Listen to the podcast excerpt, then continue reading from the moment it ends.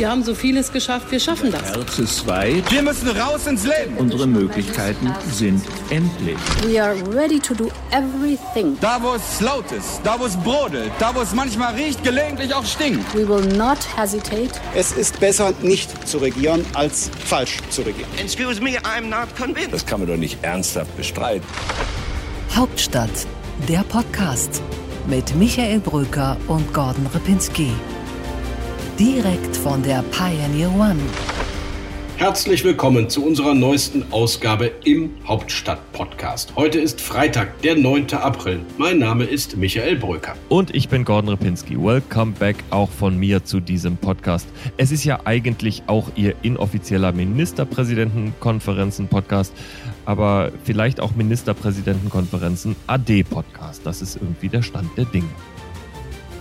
Deutschland befindet sich mitten in der dritten Welle. Und deshalb haben sich Bund und Länder in Absprache mit den Bundestagsfraktionen äh, darauf geeinigt, das Infektionsschutzgesetz zu ergänzen. Die Gesetzänderung soll in der kommenden Woche im Kabinett beschlossen werden. Und die Bundesregierung wird die Kabinettssitzung auf Dienstag vorziehen aus diesem Grund. Das Ding ist abgesagt. Es wird wahrscheinlich in diesem Jahr gar keine Ministerpräsidentenkonferenz zu Corona mehr geben.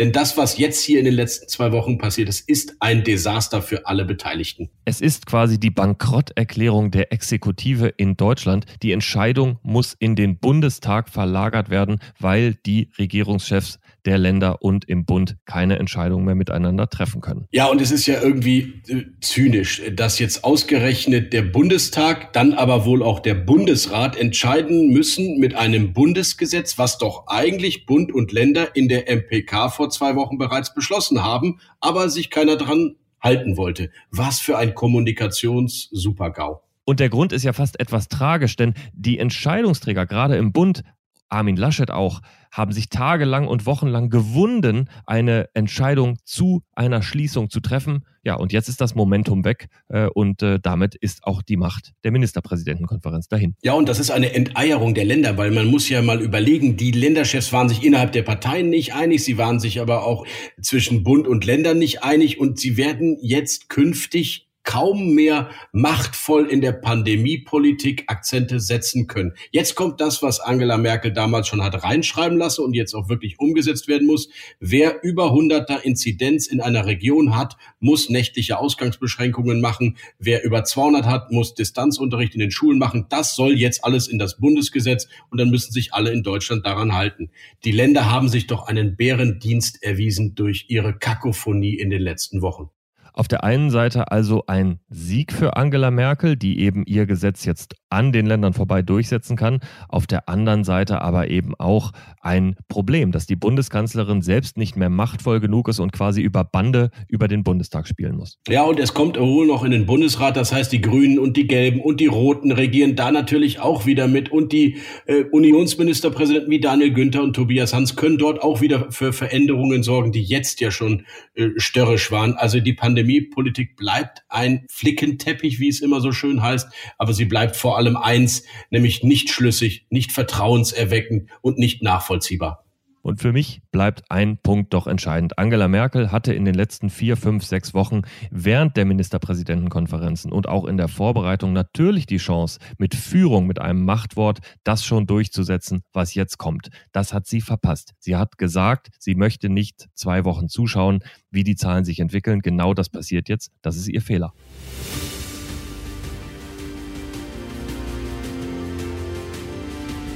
Unsere weiteren Themen heute. Wir schauen im Deep Dive auf die politische Dimension dessen, was gerade in Berlin und drumherum passiert.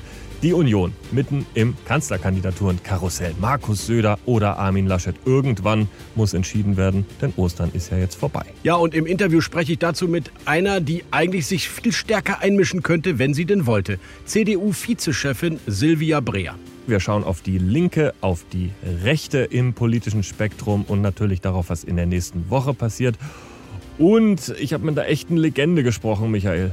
Mit äh, Egon ja, Bahr ist tot. Ähm, mit Ralf Steger. Ah. Dem Parteilinken. Ehemaligen Parteivize der SPD, der jetzt für den Bundestag kandidiert und es auch schaffen wird. Einsatz zu mit ihm später. Deep Dive. Wir haben bei diesem Frühstück vereinbart, dass Edmund Stoiber der Kanzlerkandidat der Union für die Bundestagswahl 2002 sein wird. Ich habe immer gesagt, Kanzlerkandidat der Union soll derjenige werden, der die größten Siegeschancen hat. Was gehört an Kriterien zu den größten Siegeschancen? Neben der Eignung zur Kanzlerkandidatur und der Bereitschaft selbstverständlich rechne ich dem Kriterium der Geschlossenheit allergrößte Bedeutung zu. Ich glaube, dass die Geschlossenheit der Union mit dem Kanzlerkandidaten Edmund Stoiber hervorragend herzustellen ist. Und deshalb halte ich diesen Vorschlag für richtig. Ja, das war Angela Merkel und zwar 2002, als sie erklärte, warum sie nicht selber Kanzlerkandidatin wurde, sondern Edmund Stoiber. Und sie nannte die beiden wichtigsten Kriterien für eine gelungene Kanzlerkandidatur: Siegchancen und Geschlossenheit. Es klingt fast so, dann müsste ja eigentlich Annalena Baerbock Bundeskanzlerin dieses Jahr werden. Ja, und was du noch als konservativen Witz daher bringst, äh, das äh, glaube ich, ist tatsächlich nicht mehr so ausgeschlossen, wenn sich die Großkopferten in der Union weiter so streiten wie bisher. Armin Laschet wird's, das glaube ich schon noch aber er wird der unbeliebteste Kanzlerkandidat, den die Union bisher aufgestellt hat. Das ist eine gewagte These, Gordon, ähm, denn ich glaube, nichts ist so flüchtig wie die politische Meinung derzeit und alles kann sich noch mal ändern. Aber ich glaube auch, du hast recht, Armin Laschet wird's. Das Problem daran ist, dass sich die Union mit dem Parteivorsitzendenstreit in der CDU und jetzt mit dem Streit um die Kanzlerkandidatur so nach unten streitet, wir haben mittlerweile nur noch 5% Abstand zu den Grünen. Ich bin mir nicht sicher, ob das alle begriffen haben, wie groß das eigentlich als Problem geworden ist. Ja, du hast schon recht. Die Union muss allmählich mal diskutieren, ob sie eigentlich auch bereit wäre, unter einer Kanzlerin Annalena Baerbock oder einem Kanzler Habeck in die Regierung einzutreten. Der Streit muss aufhören, deswegen müssen sie schnell entscheiden. Und ich verstehe Armin Laschet nicht. Er ist der CDU-Chef. Er hat die Landesverbände hinter sich. Ich würde diesen Söder anrufen und sagen, wir sehen uns am Sonntag in Berlin. Vorher treffen wir uns im Reichstagspalais, äh, in der Parlamentarischen Gesellschaft, trinken einen Kaffee und ich sag dir, warum ich antreten will. Genauso wird es kommen und äh, Söder badet sich währenddessen in den Umfragen, in der Beliebtheit und natürlich gibt es nichts Schöneres für Markus Söder als irgendeine Gruppierung in der CDU aus dem Südwesten oder von sonst woher, die sich dann noch wünscht, dass er der Kanzlerkandidat wird. So kann er das umsetzen, was er eigentlich will, nämlich der mächtigste CSU-Vorsitzende, der mächtigste Ministerpräsident zu werden und für die CSU so viel wie möglich rauszuholen. Unter einem Kanzler, Kandidaten Armin Laschet. Ja, das ist sicherlich in der äh, Natur des Söder angelegt, dass er selbst aus einem solchen vermeintlichen Rückzug noch einen politischen Gewinn ziehen könnte. Ich habe mit einem Präsidiumsmitglied der CDU gesprochen und dieser Mensch war völlig verzweifelt und sagte, jeder Tag schadet uns insgesamt, weil die Briefe von einzelnen Abgeordneten oder die Möglichkeit einer Abstimmung in der Unionsfraktion, all das untergräbt die Autorität des künftigen Kanzlerkandidaten Armin Laschet. Also jetzt schnell entscheiden. Und du hast völlig recht, Söder genießt es. Denn wie sagte es ein CSU-Politiker neulich, er könnte antreten, aber er muss es gar nicht. Ich fahre gar nach Berlin. Aber wissen Sie, was das Schönste an Berlin ist? Der Weg zurück nach Bayern. Das ist mit Abstand das Schönste an Berlin. Das ist, das ist wie ein befreiendes Gefühl. Ich glaube, das größte Risiko für Armin Laschet und die CDU ist, dass er einmal knapp schon über eine Schwelle gehoben wurde, nämlich zum Parteichef zu werden. Jetzt wird er womöglich noch einmal knapp die nächste Schwelle schaffen, nämlich knapp Kanzlerkandidat werden. Und äh, man merkt schon an dem Schweigen seiner Unterstützer die Problematik darin. Wenn du nicht alle Leute hinter dir hast in so einem Wahlkampf, dann wird es die Union nicht holen. Ich würde schon jetzt sagen, es ist nicht selbstverständlich. Es wird eine Mehrheit gegen die Union geben nach der Bundestagswahl. Davon bin ich ziemlich überzeugt. Und dann ist es nicht mehr allein in der Hand von Armin Laschet oder dem Kanzlerkandidaten, die Regierung zu stellen. Ja, und äh, es ist ja auch bezeichnend, dass kaum einer mehr die Kriterien für eine gelungene Kanzlerkandidatur aus der Union nennen will, weil man dann zu dem Ergebnis kommen könnte, irgendwie passen die gar nicht auf Armin Laschet gerade. Hören wir doch mal, was Alexander Dobrindt hier bei uns im Podcast gesagt hat, was die Kriterien sind für eine Kanzlerkandidatur. Naja, es geht natürlich als allererstes darum, dass man die Chancen hat, diese Bundestagswahl erfolgreich äh, zu begleiten. Das würde ich mal ganz in den Vordergrund stellen. Debattiert wird immer darüber, wer kann Kanzler. Jetzt geht es aber darum, wer kann Kanzlerkandidat, bei dem man auch ein Gefühl dabei hat, wie er in Wahlkampfsituationen Menschen begeistern kann, wie er übrigens in Wahlkampfsituationen auch die Auseinandersetzung mit anderen Politikern bestreiten kann. Das war Alexander Dobrindt, Landesgruppenchef der CSU, mit einem Statement, das ganz klar in Richtung Kanzlerkandidat Markus Söder deutet. Aber In dem Fall muss man sagen, Dobrindt und Söder sind eigentlich politische Konkurrenten. In diesem Fall aber haben sie gleiche Interessen, denn auch Dobrindt im Bundestag in Berlin profitiert davon, wenn Söder den Preis hochtreibt und am Ende natürlich nicht Kanzlerkandidat wird. Ja, aber Dobrindt profitiert vor allem davon, genau, wenn er am Ende seinen Posten behalten darf und der wichtigste CSU-Politiker in Berlin ist. Das hast du völlig recht. Was mich umtreibt und auch das Team Laschet angeblich umtreibt, ist, wo sind denn die Laschet-Fans? Wo sind denn jetzt eigentlich die Unterstützer, die klar einfordern, wir haben den Mann gewählt, er hat 15 von 16 Landesverbände hinter sich, nämlich die CDU-Landesverbände, und jetzt wird er es auch. Wo sind die eigentlich? Warum melden die sich nicht? Ich weiß, da ist was im Schwange, da soll es eine Initiative geben. Die Frage ist, warum nicht jetzt, warum nicht morgen? Das kommt alles viel zu spät und so wirkt Armin Laschet, wie er wirkt, zögerlich, zaudernd, die Sache nicht im Griff haben. Ja, und wir haben ein Déjà-vu, Michael, denn wir haben auch im Kampf um den Parteivorsitz schon gesagt, wo sind denn eigentlich die Unterstützer? Und damals konnte man immer noch sagen, warte mal ab, das ist ein Parteitag, die Delegierten stehen. Aber im September entscheiden nicht die Delegierten darüber, wer Kanzler wird. Im September entscheidet das Volk. Und ich glaube, das Volk spürt es, wenn die Unterstützung nicht da ist. Und äh, das wird ein Problem. Ja, Michael Kretschmer, Daniel Günther, Tobias Hans, auch Volker Bouffier, dieser Grand Seigneur der CDU, all diese Menschen haben sich jetzt nicht aktiv bisher eingemischt in die K-Frage und ich frage mich, warum nicht? Auch du kommst ja aus Niedersachsen, Bernd Altusmann könnte auch mal was sagen. Also wo sind die alle, Gordon? Na, es gibt im Moment einfach nichts zu gewinnen in der Debatte um die Kanzlerkandidaturenfrage. Wie dermaßen verfahren das ist, das merkt man ja auch an der Freude, mit der die Grünen jetzt verkündet haben, wie sehr sie als Team dastehen, Annalena Baerbock und Robert Habeck, und dass sie eben am 19. April diese Kandidatur verkünden werden. Also das ist ja richtig Schadenfreude schon beim politischen Gegner. Ja, ist schon erstaunlich, dass ausgerechnet die Grünen, denen man immer Chaos und äh, innerparteiliche Streitereien vorgeworfen hat, dass die sich gerade als seriöse, solide Regierungsalternative präsentieren. Ich frage mich, wie es jetzt genau konkret abläuft. Also wir haben gesagt, Wolfratshausener Frühstück, das passiert jetzt nicht. Armin Laschet wird sicherlich nach Nürnberg nicht fahren. Ähm, was macht er jetzt? Geht er auf die Autobahnraststätte nach Frankfurt und lädt ihn in der Mitte zwischen Düsseldorf und Nürnberg ein? Oder äh, übernimmt es doch die Unionsfraktion? Das wäre ein Problem, wenn es die Unionsfraktion übernimmt. Dann hätte es viel zu viele Leute, die mitsprechen würden. Das muss jetzt eine Entscheidung sein, die kurzfristig fällt. Ich glaube, der Ort zwischen Düsseldorf und München, der heißt Berlin. Und das muss passieren, wenn sie zusammenkommen. Und die aufmerksamen Hörer dieses Hauptstadt-Podcasts, die wissen, wann das der Fall ist, am Wochenende. Ja, aber ich glaube, am Wochenende wird es noch keine Kanzlerkandidatur-Nominierung geben. Es wird noch keine Verkündung geben, aber es wird eine informelle Einigung geben. Davon bin ich überzeugt. Du kannst jetzt nicht noch zwei Wochen warten. Die Debatte mhm. ist toxisch für die Union. Mhm. Ja, interessant, dass sie hintereinander reden werden bei dem geschäftsführenden Fraktionsvorstand. Aber Kandidat Laschet müsste erst in die Partei gehen. Das heißt, er müsste eigentlich die Gremien am Montag abwarten. Aber du hast recht, vielleicht treffen sie sich ja dann doch und besprechen schon mal, was sie zu besprechen haben. Die Frage für mich ist, kann Armin Laschet, wenn er es wird, noch ein Kanzlerkandidat der Herzen werden und nicht der Schmerzen? Ich glaube, die Antwort hast du dir selber schon gegeben, dadurch, dass du diese Frage überhaupt aufwirfst. Ich glaube, in dem Moment, in dem die Union und Grünen nochmal ein bisschen näher aneinander rücken als die 5%, 6%, 7%, die wir in den Umfragen im Moment sehen, äh, wird die Nervosität ganz, ganz groß werden. Und äh, dann wird das ein wahnsinnig spannender Bundestagswahlkampf. Das finde ich ist doch sowieso das Fazit. Wir können uns auf einen Bundestagswahlkampf freuen, bei dem wirklich alles drin ist. Viele Koalitionsoptionen, verschiedene Kanzlerkandidaten, alle haben irgendwie eine Chance. Und äh, ja, am Ende hängt es an den Grünen. Armin Laschet hat äh, noch eine Chance, sagst du, und genauso Olaf Scholz? Ja, Armin Laschet hat natürlich eine Chance. Ich glaube, auch Olaf Scholz hat auch eine Chance, wenn auch keine besonders große. Denn wenn wir uns im Moment anschauen, wo die Sympathien hingehen, die die Union verliert, dann merkt man, es geht mehr auf die Grünen. Die werden jetzt als die Alternative wahrgenommen und äh, so wird sich das womöglich auch im Bundestagswahlkampf verstärken. Ich teile ausnahmsweise, liebe Zuhörerinnen und Zuhörer, das Fazit von Gordon Repinski. Das lassen wir jetzt einfach mal so stehen.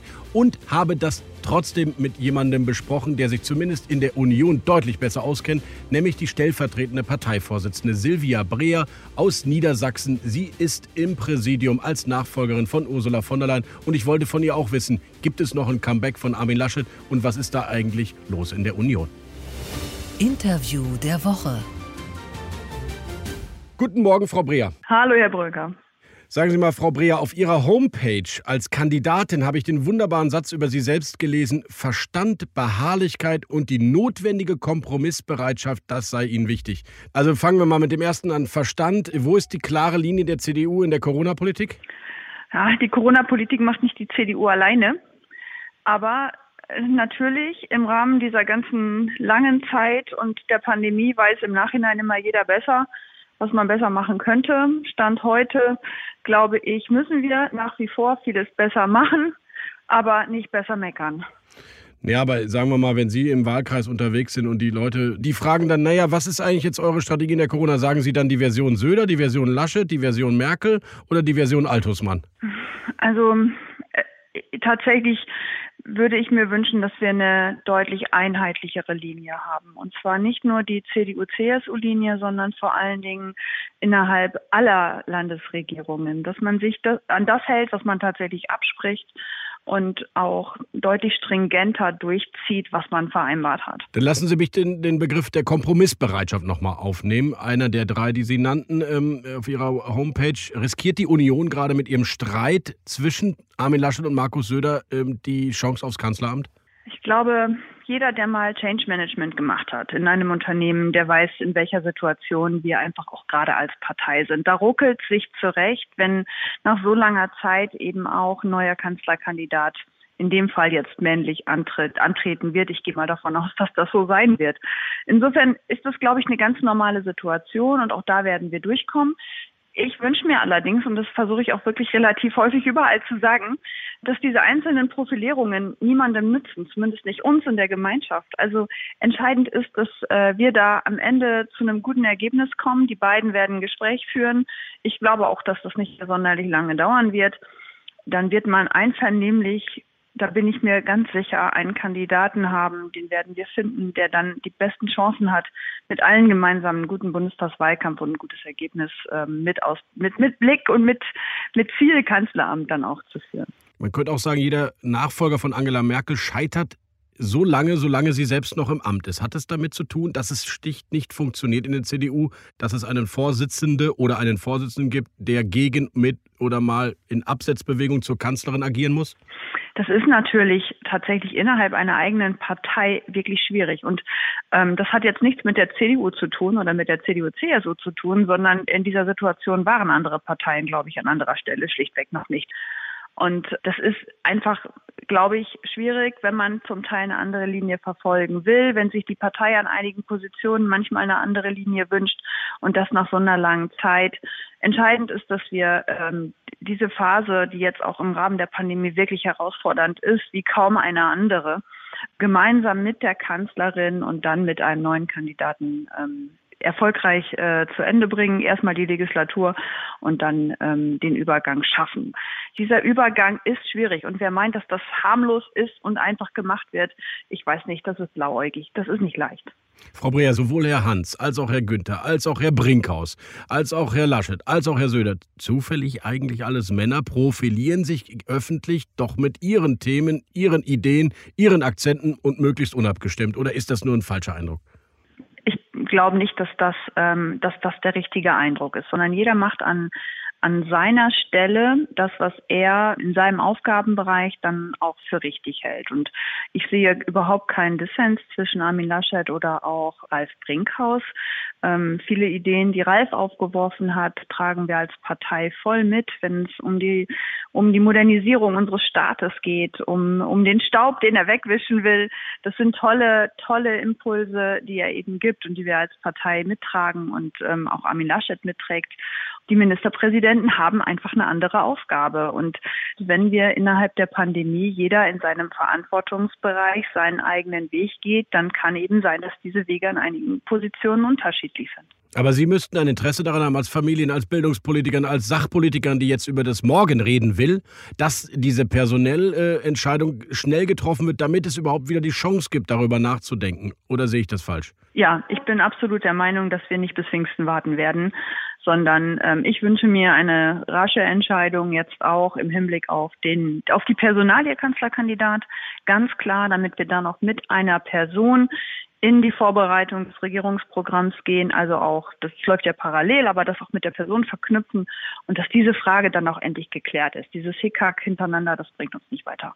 Sie haben vor drei Monaten, wie viele andere in der CDU, Armin Laschet zum Vorsitzenden gekürt und nominiert. Ist es nicht logisch, dass jetzt sich CDU-Stellvertreter wie Sie auch einfach öffentlich hinstellen und sagen, Armin Laschet, übernimm, tritt an, du bist unser CDU-Chef, wir sind die größere Partei in diesem Schwesterbündnis?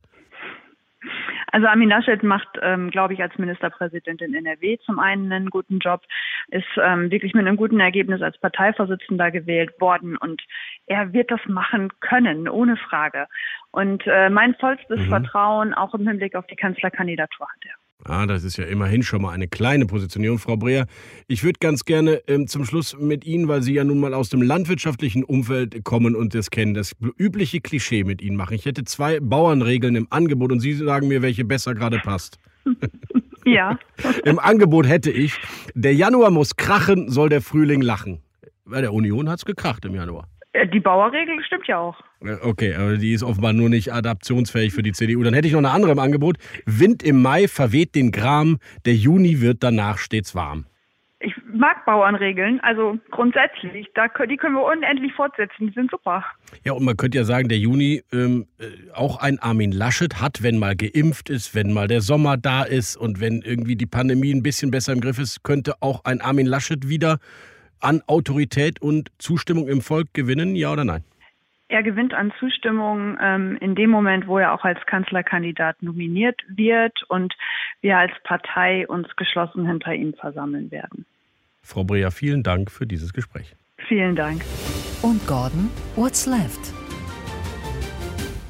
What's left? Was ist übrig vom Linksbündnis? Fragt man sich in diesen Zeiten, in denen über Ampel, über Schwarz-Grün, Grün-Schwarz und alles Mögliche debattiert wird, aber kaum noch über Rot-Rot-Grün, oder Michael? Wie ist das in deiner Bubble? Ja, manche würden ja sagen, äh, Schwarz-Grün ist, ist das neue Linksbündnis, so wie sich die CDU verändert hat. Aber das meinst du, glaube ich, nicht. Du meinst das echte Linksbündnis, ne? Äh, das, was du als Kommunismus und Sozialismus verstehst, äh, die Zusammenarbeit zwischen Linkspartei, Grünen und SPD, die meine ich. Das war ja eigentlich immer die Alternative zur aktuellen aktuellen Regierungskoalition. Jetzt ist sie irgendwie aus der Öffentlichkeit verschwunden. Das stimmt. Gibt es denn überhaupt noch Botschafter für dieses Linksbündnis? Ja, es gibt sie. Frank Schwabe bei der SPD, der grünen Haushaltspolitiker Sven Christian Kindler und Fraktionschef Dietmar Bartsch bei den Linken. Aber das Problem ist, die drei sind eben seit Jahren schon die Gesichter dieser Debatte und das verändert sich auch nicht so richtig. Und äh, was ist deren Plan? Was ist deren Narrativ? Also wie kann man dann dafür Werbung machen, wenn schon kaum noch einer darüber spricht? Ja, ich glaube, das größte Narrativ ist im Moment zu sagen, es gibt uns noch und wir wären äh, bereit äh, und äh, wir zeigen die Möglichkeiten auf. Äh, die drei, äh, die ich gerade genannt habe,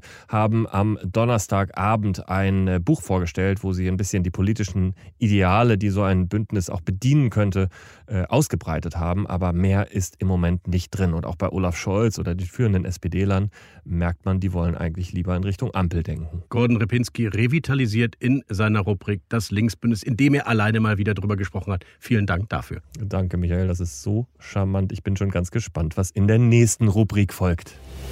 Und Michael, what's right? Endlich geht es bei What's Right mal wirklich um einen Rechten, nämlich über einen rechten am Rand der CDU, ein Rechtskonservativer, nämlich Hans-Georg Maaßen, der ehemalige Verfassungsschutzchef, der in der CDU in Thüringen Karriere machen will. Oder wie Michael Brücker sagen würde, ein echter Mann der Mitte.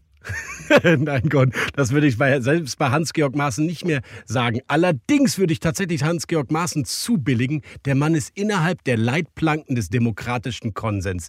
Der ist nämlich nicht bei der AfD, der ist CDU-Mitglied. Und wenn man CDU-Mitglied ist, dann darf man halt einfach in diesem Land auch einfach für die CDU antreten, ob es den Berlinern gefällt oder nicht. Du, da habe ich überhaupt keinen Widerspruch. Der darf selbstverständlich für die CDU antreten. Ich glaube, dass äh, seine Hypothesen, äh, die äh, ausschließlich teilweise gegen die eigene Regierungspolitik opponierend sind, der CDU enorm schaden werden und äh, dass die Tatsache, dass er sich in Thüringen durchsetzt, eigentlich für mich vor allem eins zeigt, nämlich wie sehr sich die Ost-CDU, insbesondere die in Thüringen, von der Kernpartei trennt und abgelöst hat. Ja, die Frage ist ja, was ist der Kern der Partei? Für die Menschen der CDU im Osten ist tatsächlich Hans-Georg Maaßen Kern der CDU. Für den weit größeren Teil der CDU, den wir so kennen hier in der Berliner Bubble, ist die CDU ganz weit links von Hans-Georg Maaßen. Die Frage für mich ist, ist es sinnvoll, einem Mann wie Hans-Georg Maaßen so viel Aufmerksamkeit zu verschaffen und ihn vom Adenauerhaus versuchen zu verhindern?